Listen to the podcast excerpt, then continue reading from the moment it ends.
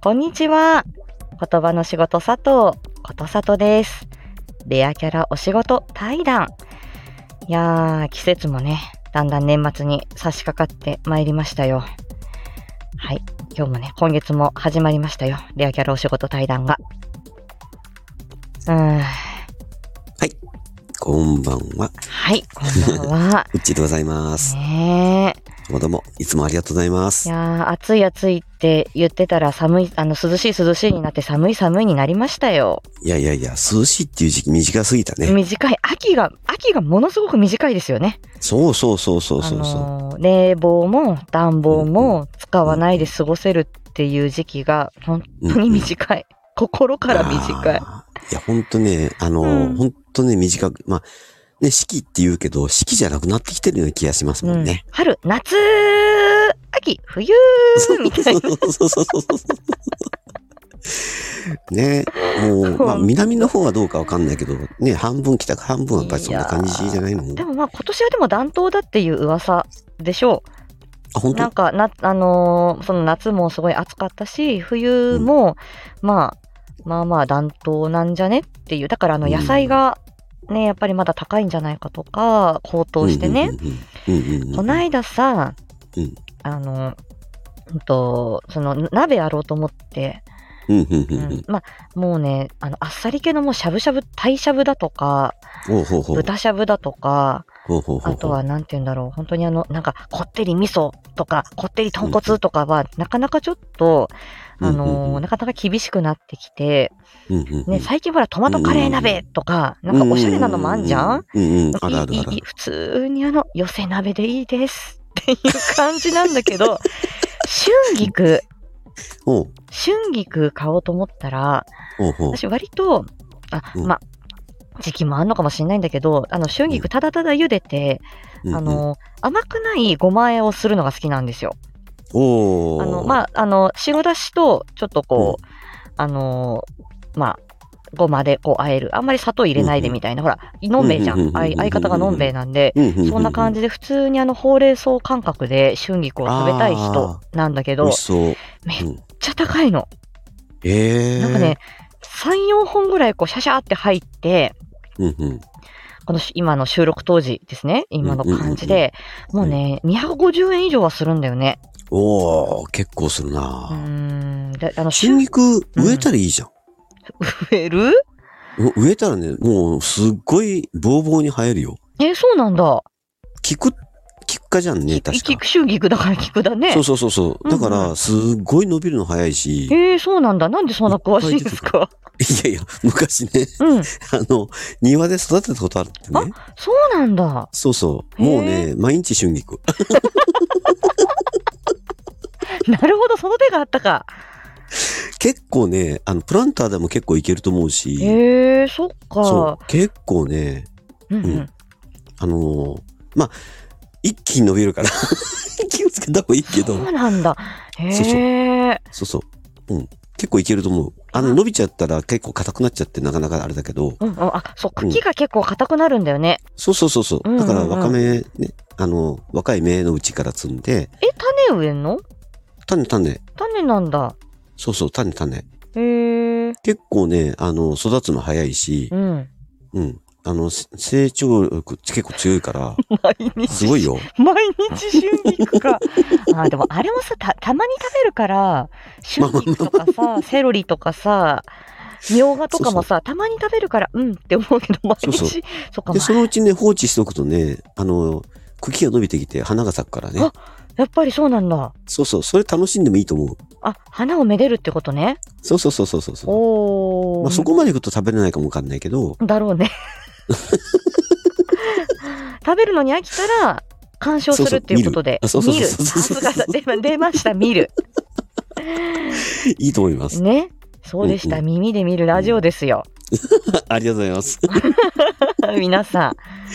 ね、うんもうちょっと前ね、老眼のことやってたけどね、うんまあそういうのも含めながらね、ん。いや、うんお子頑張さっていこうかん。いなや、。そのお子さん分野からね、そのほら前のさ、その発達とさ、その、うんえーあのね、えーあの、遠視の話、読み書きのうんうんうんうんう話んからの、その老眼だったりとか。うんうんうん。で、最近私がお伺いしてる方も、うんあの、じゃ緑あの、なんか緑内障があって、目が見えづらいんだよねっていう方に、どうやって、じゃあ発音の練習するかとか、口の筋トレやるかって、やっぱり見本を見せるっていうことじゃなく、どう口で説明するかとか、うんうんううんん、どう、どううやったら分かってもらいやすいかな、みたいなので、そうそう。あの、いろいやろ考っえぱてはいりるね、あの、ああいうね、老眼だとかもそうなんだけど、うんやっぱりね、こう、どうやってこう、表現する。まあ、だって、スライドとか出せないじゃん。そね、うん見せるってことできないかう、ら、うん。だからそういう面で言うとね、いろいろ勉強になります。うんうんですうんうね。んだから自分がどう噛み砕いてお伝えできるかとか、この自分が見えてたらね、はい、これです、これですよって指さして、そうそうそうそうそうね、そうとそうそうか、視覚提示でわかるんだけど、うんなかなかそれが難しいっていう時に、どうじゃあ他に情報保障していくかっていうことだよね。そうそう、文字起こしってやつね。そうそうそう。うんね、だからそれを思うと、やっぱり首脳訓練士さんの、その、あのー、なんて言うんだろう、その情報保障というかね、うんうん、やっぱりそれはすごい大事だと思う。うんまあ、前回に引き続いてね、まあ、うんちょっとね、あの、まあ、僕らの初年度っていうか、1年目というかね、そうね、ま若あ、い頃僕もあと1ヶ月ぐらいで1周年迎えるわけそうんでなだけど、すよ。うん。ね、そういう中で話しようと思うんだけど、うんなんか、首脳訓練士ってね、多分、あの、他の業種さんとちょっと違ってて、うん。結構特殊な、その資格取得制度うん。でも、資格になったのはず、やっぱり随分昔だってことだったもんね、前お話ししてたのはあ、。そうそうそうそうそうそうそう。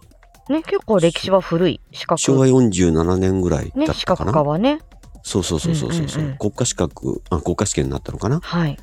うん。まあ、第1回の、確か、うんと、あ、そう、視覚化されたのが、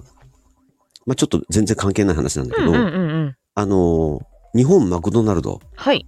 銀座にできたやつ銀座にできた年に、はいあのー資格になったんだよ。おー。そうそう。だからまあ、ね、マクドナルドと共に、あの、こう、歩んでる、まあ、首脳訓練士。う。うん。 なんかいいのかいねいですね。覚えやすい。。覚えやすい。うん。マクドナルド見たら、うちさん思い出してね、皆さん、ね。 あ、そうそう。頑張うん頑張ります、頑張ります。うんうんうん。 あほんでね、その、首脳訓練士って、基本的に普通の専、まあ、専門学校とか大学っていうと、まあ、3年間か4年間うんなんだけど、まあ、2年間のコースは非常に少ないんだけど、うんうん。あと1年で取れるっていうコースがあるのね。うんうん。すごい大変そう。いやーもう死ぬほど大変でしたね。うんううん。ん。だって今年の4月に、まあ、例えばよ、うん今年の4月に、その入学して、うん。次の年の2月には国家試験だからね。だよね。そうだよね。やっぱり2、3月だよね。国国士はね。で、しかも、どこでも、どこの国家資格もそう、そうだ、医療系はね、そうだと思うんだけど、うんうん3ヶ月間もしくは4ヶ月間のあの臨床実習っていうの がある臨床実習必須。あったでしょあったでしょあったはでしょ、いはいはい。で、そうなると、もう約8ヶ月で、ほとんど全ての授業を受けないといけないっていうことじゃん。いそうね。逆算っていうか引き算していけばね。そう残そっうそうそうてる期間。やーもうね、あの生活はもうね、二度とやりたくないなっていう感じ。ああ、1年コースだったんだ。僕1年コース取った。あうん。まあ、たまたま僕の場合は、やっぱりね、あの、もともとメガネ屋っていうこともあっーて、うんまあ、本当ね、簡単に考えてたんですよ。うんうんうん。そっか、もともとそのメガネで目に関する、そのあおそう仕そうそ事うそうの経験があったから、そうそうまそあ、うそう。死の訓練士、ままあ、あ、そ1んな年難でしくな取いれだれろばうっと。ていう感じで。うんううん。何が何がとても大変でしたね。ん。いやー、おっしゃってましたもんね、これね。いやー、本当ね、大変でしたね。ね、お医者あのさまあんとやっぱり同じぐらいのレベルのことは、それ以上のことは求められるだろうっていう。そうねねやっぱり、眼科の先生が、その、まあ、普通だったら資格、ね、あこう、この検査やっといて、みたいな感じの指示を出すんだけど、うん。我々の場合は、やっぱり、これが、その患者さんの主訴うんうんうん。がこれだから、多分こういう疾患が考えられるだろうと。はい。で、そうしたら、やっぱりそれに対する、えー検査項目うん。を、その、まあ、組み立てて、うんうん。で、その先生に、じゃあ、あと診断お願いします、みたいな感じのとこまで持っていくのが理想うん。とされてるので、うん、なるほど。うんそう考えると、その、まあね、まあもちろん眼科の先生の方がもっとたくさんの知識は持ってらっしゃるけど、やっぱり、ほぼそれに近いようなところまで、そですの、ね。ストーリーが組み立てないといけないっていうのが、やっぱり、それをね、やっぱり、ね、この間の、ね、あの、言語聴覚士さんの話もそうだけど、うやん。っぱり1年、ね、卒業して1年目うん。の人に、やっぱりそれ求められるの結構大変だと思うのよね。だよね。ううんん。多分、言語聴覚士の方もやっぱり同じようなニュアンスあるんじゃないのうんうんうん。だねだね。その、ううんん、うあのーそう、ぎゅっと。 我々ほら、アメリカで、アメリカでは、あの、大学院まで出る、出ないといけない言語の方も、聴覚の方もっていう、その別々の資格であったのを、ぎゅっうんうんと、6年間と6年間をぎゅっとして、うんうん。で、それを3、4年でやるっていうことだから。我々のこあーの日本の言語そう聴なんだ覚制度は。アメリカは、何何アメリカ別に分かれてんの、アメリカはね、スピーチ、スピーチセラピストみたいなのと、オージオロジストっていうその聴覚のあ、資格が分かれてんの。あ、そうなのうん、スピーチパソロジストっていうのと分かれてて、で、うんうんそれも、うんと、6年間、うんと大学院まで行って、スピーチパソロジスト。大学院まで行って、うーんオージオロジストなんだけど、それやってたうらん日うん本で普及しないんで、言語と聴覚ギュッとくっつけて、うんうん。大卒だったら2年、あうんと、高卒だったら3年から4年で、うんっうてん、いうのが日本の言語聴覚制度でええそうなんだ。詰め込んでる知らかった詰め込んでるギュッとええそうなん知らんかった。まあ、そう考えると、どこのね、国家資格取るのも、医療系のね、う大変だと思うのん、よ。うん、だねでも僕の場合は1年課程だけど、しかもやっぱり働きながらだったんで、ああねほんだとから月曜日から金曜日までは普通に眼科で働いて、うん、いで、土日だけ学校に行ってっていう感じで取ったので、やーどんだけ目のこと好きなんだってことですよねいやーねそれでもやっぱり、ねやっぱり好き、好きでないといけないっていうよりは、やっぱりもうみんな崖っぷちで取りに行った人が多くて、うんうんそう。それでもね、40人入ったかな、うちの学校うで。ん40人入って、1割がやっぱり、あのー、ドロップアウトしてうんだね辞めてって、うんでも残った人は1年間で卒業してみんな100%合格したもんね。すごいいや、皆ほんさんとね、大変だったと思います。う、うんん。みんなね、あの、もう、あの、卒業して合格、まあ、する前にみんな、まあ、そ当然卒業式やってるわけだけど、うんうんもうね、学校を卒業できたっていうことだけで感動してみんな泣いてるもんね。だよねだってそうそう。いやそのうっちーさんのそのまあ一かその一年でしょうでん私なんか、私なんかな、なのらりくらり大学行ってるからさ、 恐れを思えばさ、でもやっぱ国家試験の時のその、まあ大学4年の時ですよね、最後の国試の時の1年は、もうやっぱ戻りたくないもんね。国試の、国試の時の最初のさ、実習があって、国家試験対策があって、もう朝から晩まで勉強して、必死でみんなについていくっていう、うんうんで、それして、まあ、あの就職活動もして、うんうんうん、で、そのね、本当に大学4年そんな感じだし、で、うんうんまたその最初の社会人1年目、 前回話したみたいにあんなだし、うんうんうん本当に私、いや、どこかのね、私なんかうんうん旧ツイッターでも書いたんだけど、本当昔に戻りたいって本当に思わないの。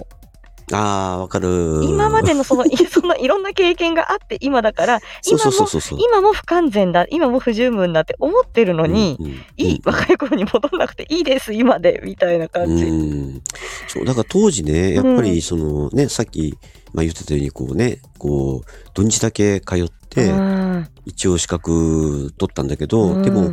やっぱり、ほら、普段でもやっぱ勉強しないとダメじゃない、でしょううね。ん、だから家帰って、やっぱりご飯食べてお風呂入って、すぐ勉強始めて、うん。で、そしたらね、夜中の2時ぐらいにね、友達からメールが来るのよ。うん。またやってますかって言って。ああ、 あ、そっか、仲間からね。そうそうそうそうう。んで、2時か3時ぐらいに寝て、で、朝6時か7時ぐらいにやー起きて、で仕事仕事行くじゃないうん仕事行って、うん。そうそう。で、で、お昼ご飯、まあ、当時一般クリニックだったから、うん。で一般クリニックって3時間ぐらい休憩時間があるから、うん。お昼ご飯ガサガサっと食べて、で、車の中で1時間ぐらい仮眠取って、うん午後の診療終わってうん家に帰ってたっていう、そんな生活してたからね。それさ、首脳訓練士の、その、うんと、学校通いながら眼科で働いてて、うん。眼科ではどんな仕事をするのあのね、えっうと、ん眼科、まだ特殊なんだけど、うんえっとね、OMA って言って、えっ ?OMA。と、うん。えっとオフサルミックメディカルアシスタントって言って、まあ、いや簡単に言えば眼科助手みたいな。はこれが、その、日本眼科医会がもともと作った、その業界内資格みたいなのがあったのよ。あ。へえ、今もあるの今はね、あの、やっぱり厚生労働省から、やっぱりそれは、その、ダメよっていうあれが来て、うんうんうんうん。で、講習会とかも全部なくなったと思うんだけど、まあ、いろいろじゃあその首脳訓練士さんが、まあその、その、まあ、あの、広まっていくまでの、まあ、措置期間みたいな、そういう時期だったのかしらね。まあ、そうそうなそんうそう。かあるよね、そういうのね。そうそうそうそうそうそうそう。へえ、助手。それがあって、そ一応それも取ったのよ。うん、うんうん、で、それはやっぱ国家資格ではないので、うんうん、基本的に本当は検査とかしちゃダメだよ、みたいな感じなわけよ。うんうんうん。だけど現在、やっぱり、現在も多分、ね、ほとんどがやっぱりそういう資格を持ってる方もまだ残ってて、へえ。で、そういう眼科のその検査の、その、まあ、検査を支えてるうんうん。人には間違いないのよね。うんうんうん。だけど、やっぱり厚生労働省の方から、やっぱりそういうのは、あの、ダメよと、やっぱり国家資格取った人でないとダメよっていう方向性になってきてて、なるほど。で、とある地域では、やっぱり、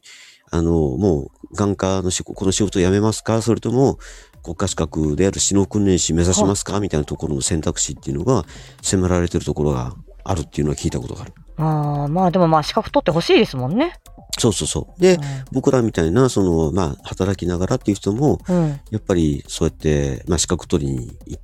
たわけよね。うん。で、まあ、仲間はやっぱりそういう人が多くっへて、え。うん、で、もちろん3年生とか4年生の、あの、学校、専門学校とか大学っていうのは、うん。まあ、高校卒業した人とか、うんうんうん。あと、まあ、もちろん社会人の方も来られたりそすうるねけ、ど、そそううね。ん、そういう方が、まあ、働いてるわけだけど、あ働いて、まあ、学校行っうんて資格を取ったっていう人がほとんどなのかな。ああだけど、最初の話、あまあ、前回の話に戻るけど、うん、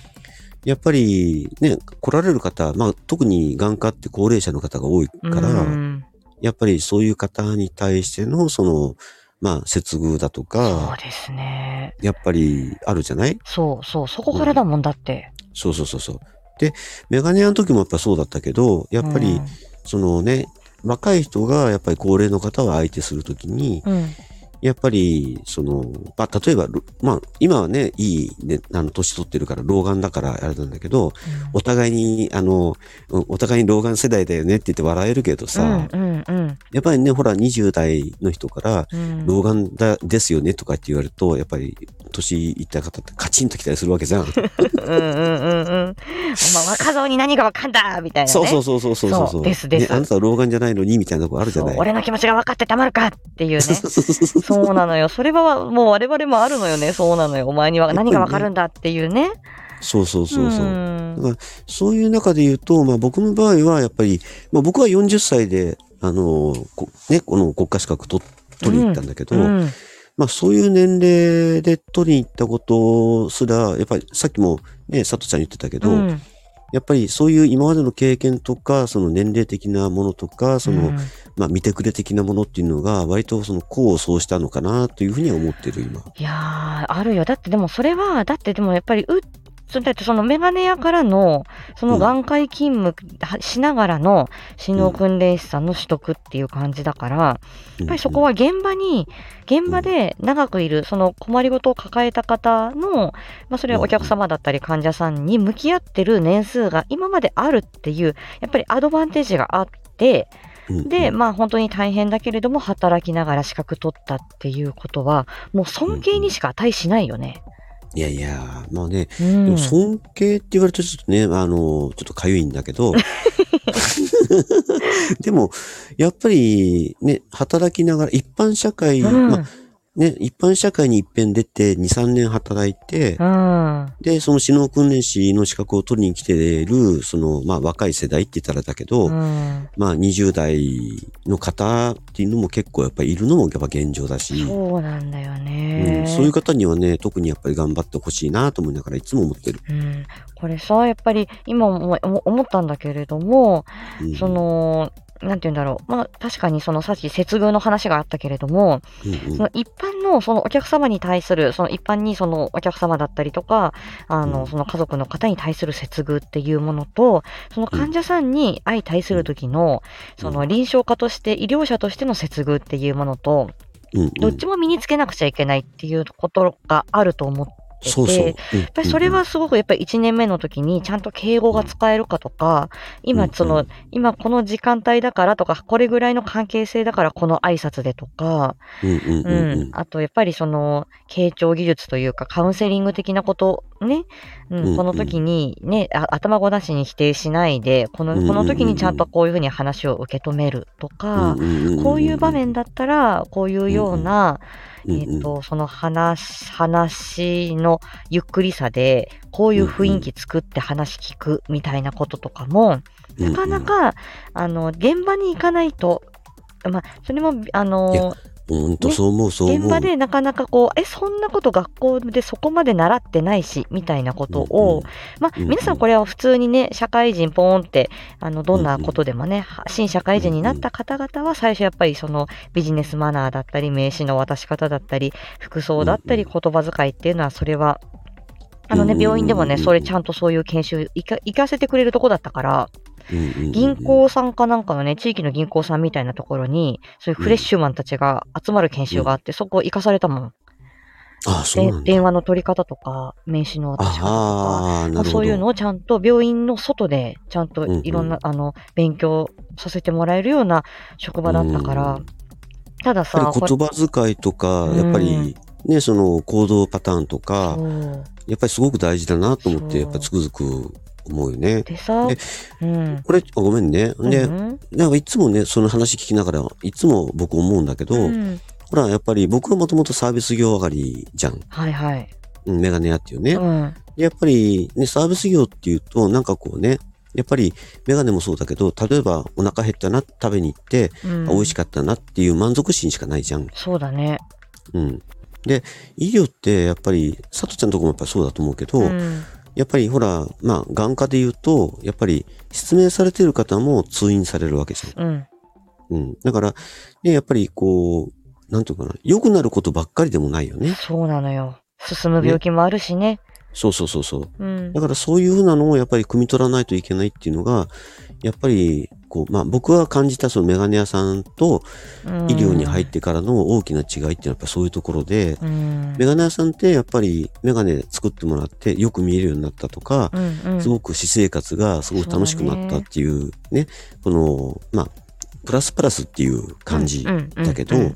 やっぱり眼科に来ると、やっぱりよく言われるのよ。例えば今日視力検査させてもらっていいですかとか言って言うと、いつ測ったって同じだし、変わんないけど、そうだ今ね日も測らせてもらうよみたいな感じで言われるのよね。やっぱうんうんりそこをやっぱすごく医療に、あの、つこう働き始めてやっぱ感じるとこだね。そうだね。そうなのよ。いいことばっかりでもないし、うんそのいろんな、やっぱりいろんな方の、そのね、その悲しみだったり、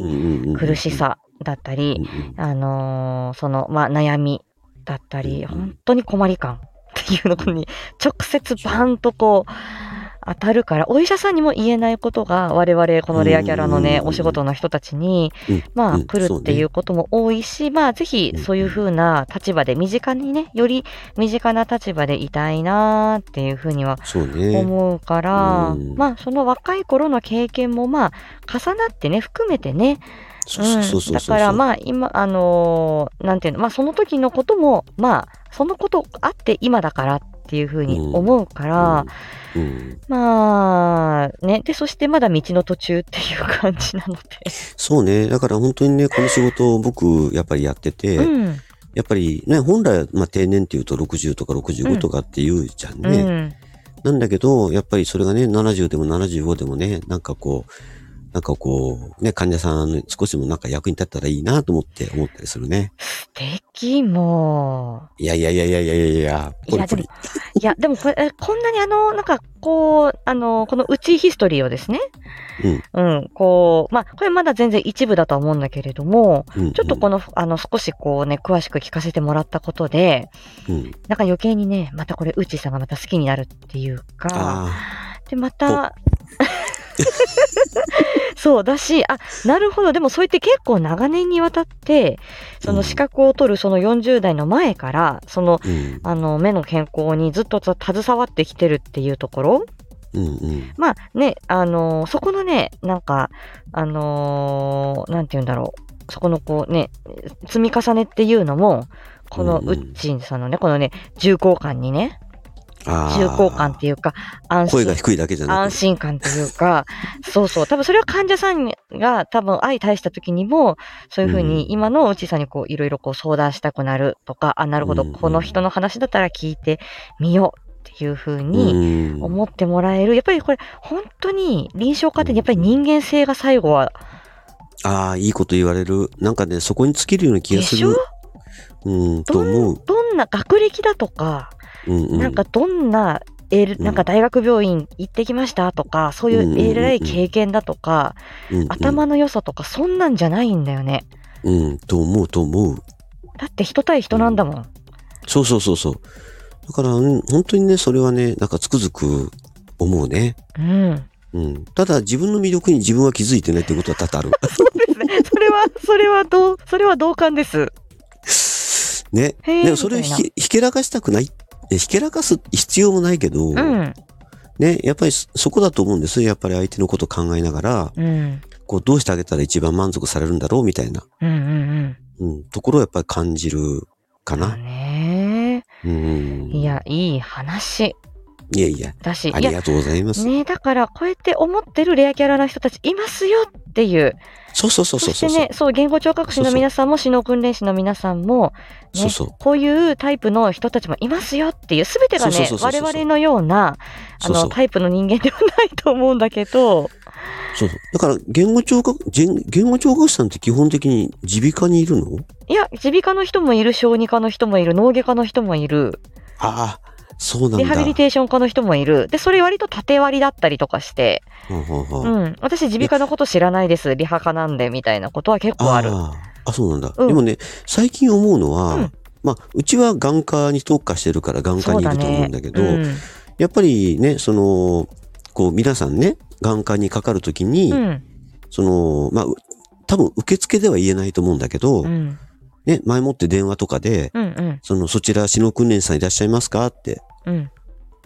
ね、篠訓練士の方に検査してほしもらいたいんですけど、みたいなね、うん。うん。そういうのが、こう、なんかこう、声が上がってもいいのかなと思ったり。そうですで、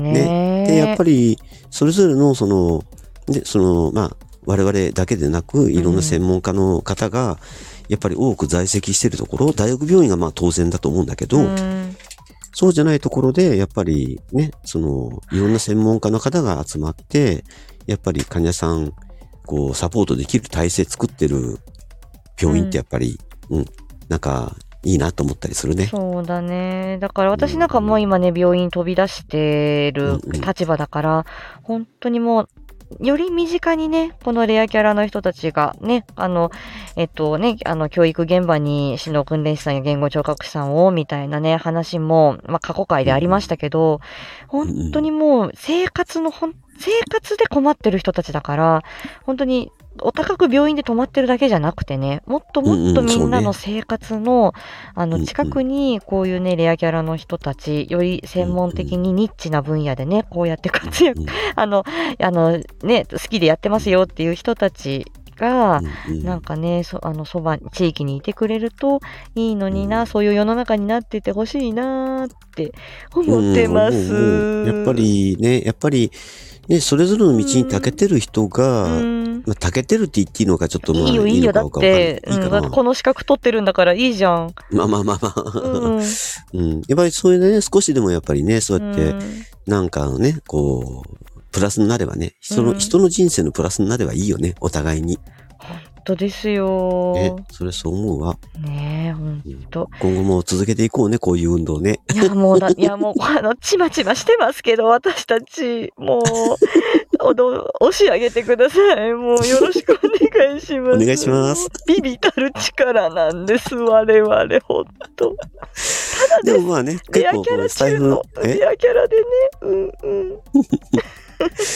こういうね、やっぱりスタイフの世界、まうあん小さいか広いかわかんないけどさ、そうねう。ん、でもやっぱりね、こう、まず、こう配信、お互いにね、配信しながらね、まあ広げていきたいなっていうところよね。ほんとだね、ほんとだね。うん励まされましした、うちさんに、今日 は。いやいやいやいや、もうお互い様でございますよ。うちさん、これさ、今、あの、またほら、年末年始に今度かかってくるじゃんうんうんで。さ、年末年始したらさ、もうほら、レアキャラ1周年になっちゃうじゃん、うん、うん、うん。ね今度またさ、あの今度じゃあ、レアキャラ1年になったら、まあ、次のね、まあ、多分変わらずね、あの、抱負がどうこうとかは、多分我々多分そういうタイプじゃない ので、まあね。だと思うんだけ ど、またちょっとい、あの、今度じゃあ1年になるとき、なんか、どんなことしたいみたいな。ああ、そうね。例えば、レアキャラで、例えばライブやって、いろんな人にまたこう、あの、なんていうのこう、お声ね、ねあの、レアキャラの、レアレアキャラ2人と喋ってみたいよみたいな人をね、こうこう上げていくとかそういうのもいいかなとかさ、あーあ、そうね、そうね。うんちょあもう来ていただけたらありがたいけ どね。っといろいろちょっと思いあぐねて皆さんねちょっとなんかもしあのまあこれはあのうち宛てでもねさとちゃん宛てでもいいですがなんかうんうんあのリクエストあればねうんうんはいぜひぜひお。答えできるところはねお答えしていきたいと思こういいますう二人なんでね、あんまりこうね、まあ確かにね、国家資格持ってどうこうっていう堅物っぽい感じの話もあるけれそどう、なんだよねでもね、根が、根がこういう二人なんでね、はいうん。あの、あんまり硬い話じゃなくてね、普通の、あのーなんか裏話聞きたいんですあけど、そみうたそいうなそうのでいいそうそかうそうら、あの話題のリクエストとかもね本当お待ちしてます そうそはう。い歌歌う以外だったら何でも OK だから。うちさんでも上手でしょいやいやいや、全然、全然ダメです。おんもう、ドーンチ です。ドーンチ。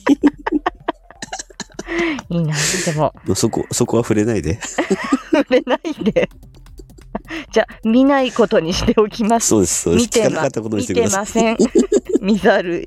見ざる、聞かざるで。ね、もうまたね、楽しい話を今後ともよろしくおは願いします。ーい。はい。またどんな方向に転がっていくかもわかんないけどね。あ美味しい鍋、ねほんと聞美いていた味だいてしい鍋食べましょう。皆さん。あ、そうね、春菊育 てて。で、見る。見るかなどうだろう。 うんうんちょっと春菊の旬を調べてみよう。種ね。そうそう、種、種探してオみッケてーオッね。ケはいはい。ー。もう種から成長していきましょう。ね、今日も皆さんありがとうございまし あた。りがとうございました。はじゃあ今日もお先に落ちますね。ーい。ありがとうございます。はーいはーいはーい。 じゃあ皆さんありがとうございました。またお会いしましょう。失礼します。